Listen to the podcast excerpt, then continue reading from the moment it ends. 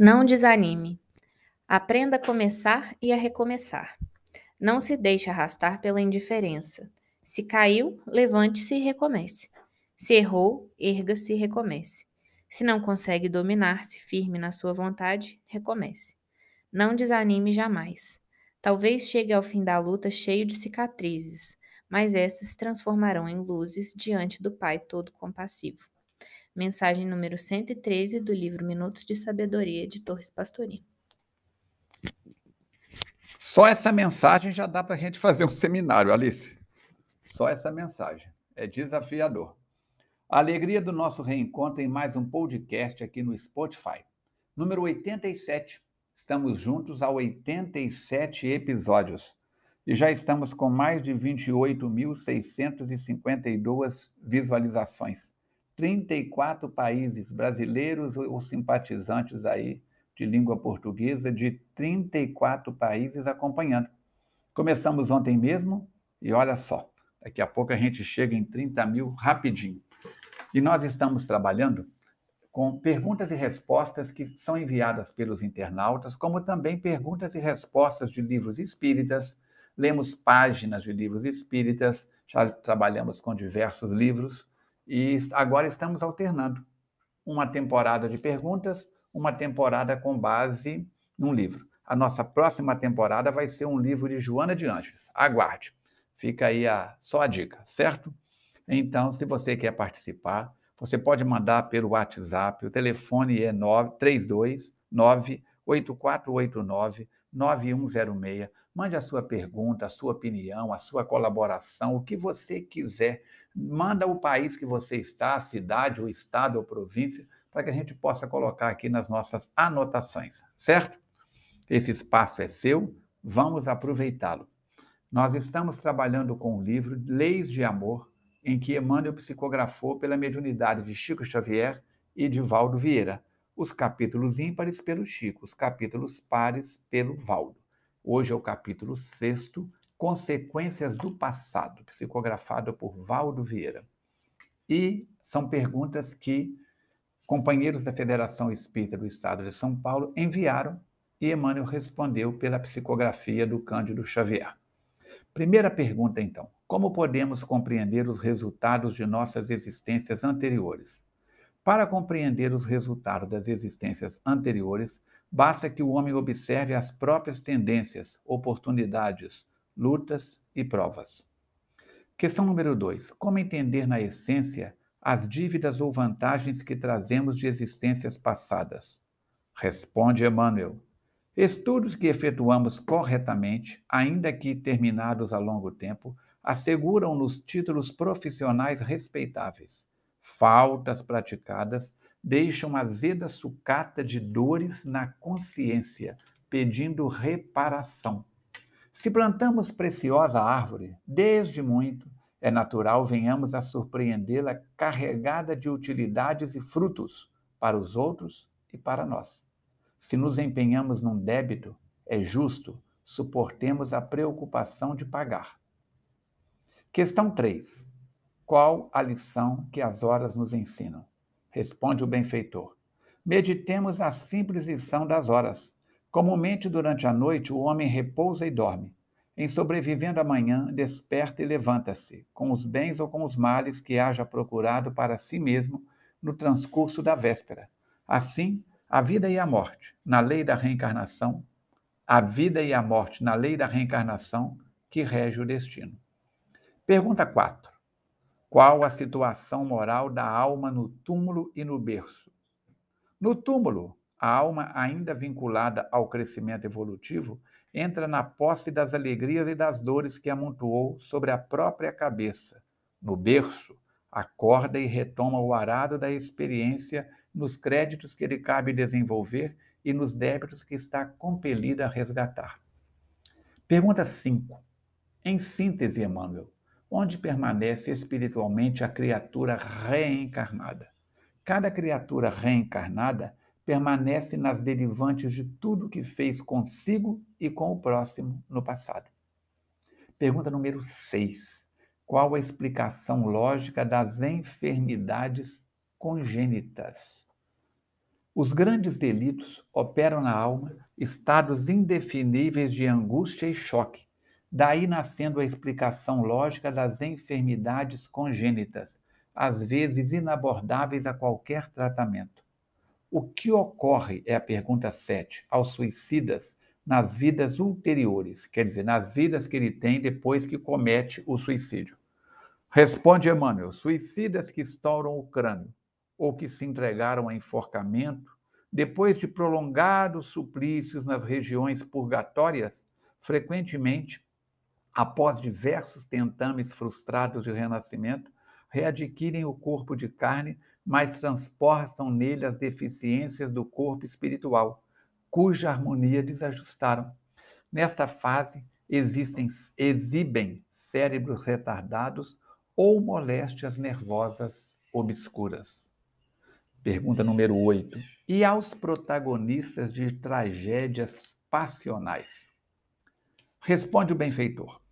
Protagonistas de tragédias passionais, violentas e obscuras, criminosos de guerra, aproveitadores de lutas civis que manejam a desordem para acobertar interesses escusos, exploradores do sofrimento humano, caluniadores, empreiteiros do aborto e da devassidão, e malfeitores outros que a justiça do mundo não conseguiu cadastrar, voltam à reencarnação em tribulações compatíveis com os débitos que assumiram, e muitas vezes junto das próprias vítimas, sobre o mesmo teto, marcado por idênticos laços consanguíneos, tolerando-se mutuamente até a solução dos enigmas que criaram contra si mesmos, atentos ao reequilíbrio de que se veem necessitados ou sofrem a pena do resgate preciso em desastres dolorosos, integrando os quadros inquietantes dos acidentes em que se desdobra o resgate do espírito reencarnado, seja nos transes individuais ou nas provações coletivas. Poxa vida, Alice, essa resposta aqui. Se a leitura do do, do Minutos de Sabedoria dá um seminário, isso aqui dá um livro. Pergunta número 9. E aos cúmplices de erros e enganos? As grandes dificuldades não caem exclusivamente sobre os suicidas e homicidas comuns. Quantos se fizeram instrumentos diretos ou indiretos das resoluções infelizes que adotaram, são impelidos a recebê-los nos próprios laços ofertando-lhes o recinto doméstico por oficina de regeneração. Pergunta 10. O que ocorre àqueles que provocaram o suicídio de alguém? Se levianamente provocamos o suicídio de alguém, é possível que tenhamos esse mesmo alguém muito breve na condição de um filho problema ou de um familiar padecente, requisitando-nos auxílio na medida das responsabilidades que assumimos na falência a que se arrojou. Pergunta 11. Que acontece aos que impelem o próximo à falência moral? Se instilamos viciação e criminalidade em companheiros do caminho, asfixiando-lhes as melhores esperanças na desencarnação prematura, é certo que se corporificarão de novo na terra ao nosso lado a fim de que lhes prestemos concurso imprescindível à reeducação, na pauta dos compromissos a que nos enredamos, ao precipitá-los nos enganos terríveis de que buscam desvencilhar-se, abatidos e desditosos.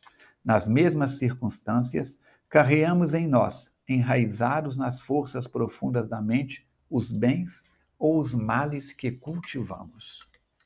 E o que ocorre aos desencarnados que malbarataram os tesouros da emoção e da ideia. Quando desencarnados, diz Emmanuel, não fugimos à lei de causa e efeito. Se malbaratamos os tesouros das emoções e dos pensamentos na terra, deambulamos nas esferas espirituais por doentes da alma, que a perturbação ensandece, fadados a reaparecer no plano carnal com as enfermidades consequentes, a se entranharem nos tecidos orgânicos, que nos compõe a vestimenta física. Pergunta 13. E aqueles que se entregam aos desequilíbrios do sexo? Se abraçamos desequilíbrios de sexo, Agravados com padecimentos alheios por nossa conta, aguentamos inibições genésicas, muitas vezes com o cansaço precoce e a distrofia muscular, a epilepsia ou o câncer de permeio. 14.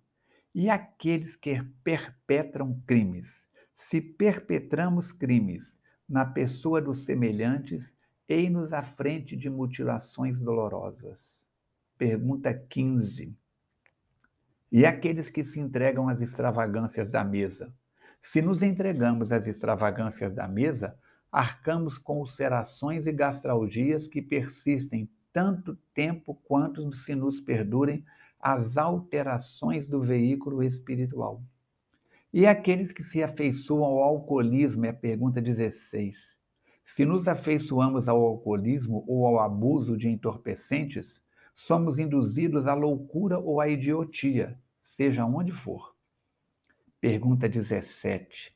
E aqueles que se empenham em delitos de maledicência e calúnia? Se nos empenhamos em delitos de maledicência e calúnia, atravessamos vastos períodos de surdez ou mudez, precedidas ou seguidas por distonias correlatas. Pergunta 18. As consequências de nossos erros se verificam apenas na forma de doenças comuns? Não, responde o benfeitor. Além disso, é preciso contar com as probabilidades da obsessão, porquanto cada vez que ofendemos ao que se nos partilham a marcha, atraímos em prejuízo próprio as vibrações de revolta ou desespero daqueles que se categorizam por vítimas de nossas ações impensadas. Pergunta 19. Qual deve ser a nossa atitude perante as provas da vida? Diante das provas inquietantes que se demoram conosco, aprendamos a refletir para auxiliar, amparar e servir, melhorar aqueles que nos cercam. Última questão, vigésima. Quais as relações entre o presente, o passado e o futuro? Todos estamos no presente, com o ensejo de construir o futuro, mas envolvido nas consequências do passado que nos é próprio. Isso porque tudo aquilo que a criatura semeia, isso mesmo colherá. Com essas 20 questões, foram abordadas então sobre as vidas anteriores, ou melhor, sobre as vivências anteriores já que eu expliquei aqui várias vezes que nós não tivemos outras vidas, tivemos outras vivências, outras experiências, é, mas numa mesma vida. Então, ficam aí as explicações do benfeitor espiritual para as nossas reflexões. Escute mais de uma vez, anote as suas dúvidas, as suas perguntas, para que a gente possa abrir ainda mais os comentários, tá bom? Próxima semana, próximo episódio, nós vamos avançar para o capítulo número 7. E lembramos, você pode fazer contato conosco através do telefone do SOS Preces, prefixo 32 3236 1122, das 8 horas pela manhã até a meia-noite, todos os dias. Você pode ligar deixar o seu nome ou de pessoas, afetos ou desafetos, encarnados ou desencarnados, para orações e vibrações. Você terá sempre um amigo pronto para ouvi-lo com uma palavra de estímulo positivo, construtivo, certo? A FEAC é sua. Temos três reuniões públicas, todas transmitidas online, segunda-feira às 20 horas, quinta-feira às 14h30 e sábado às 19 horas. Nesta data, já reabrimos as reuniões de quinta e de sábado, quinta à tarde e sábado à noite.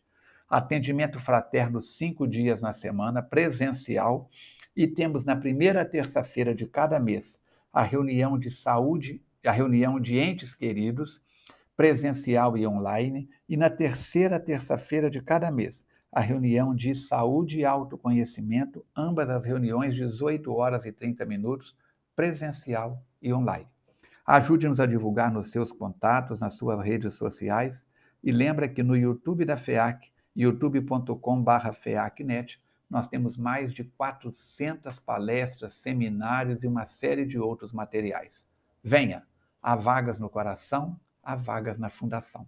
Até o nosso próximo podcast, se Deus quiser e Ele quer.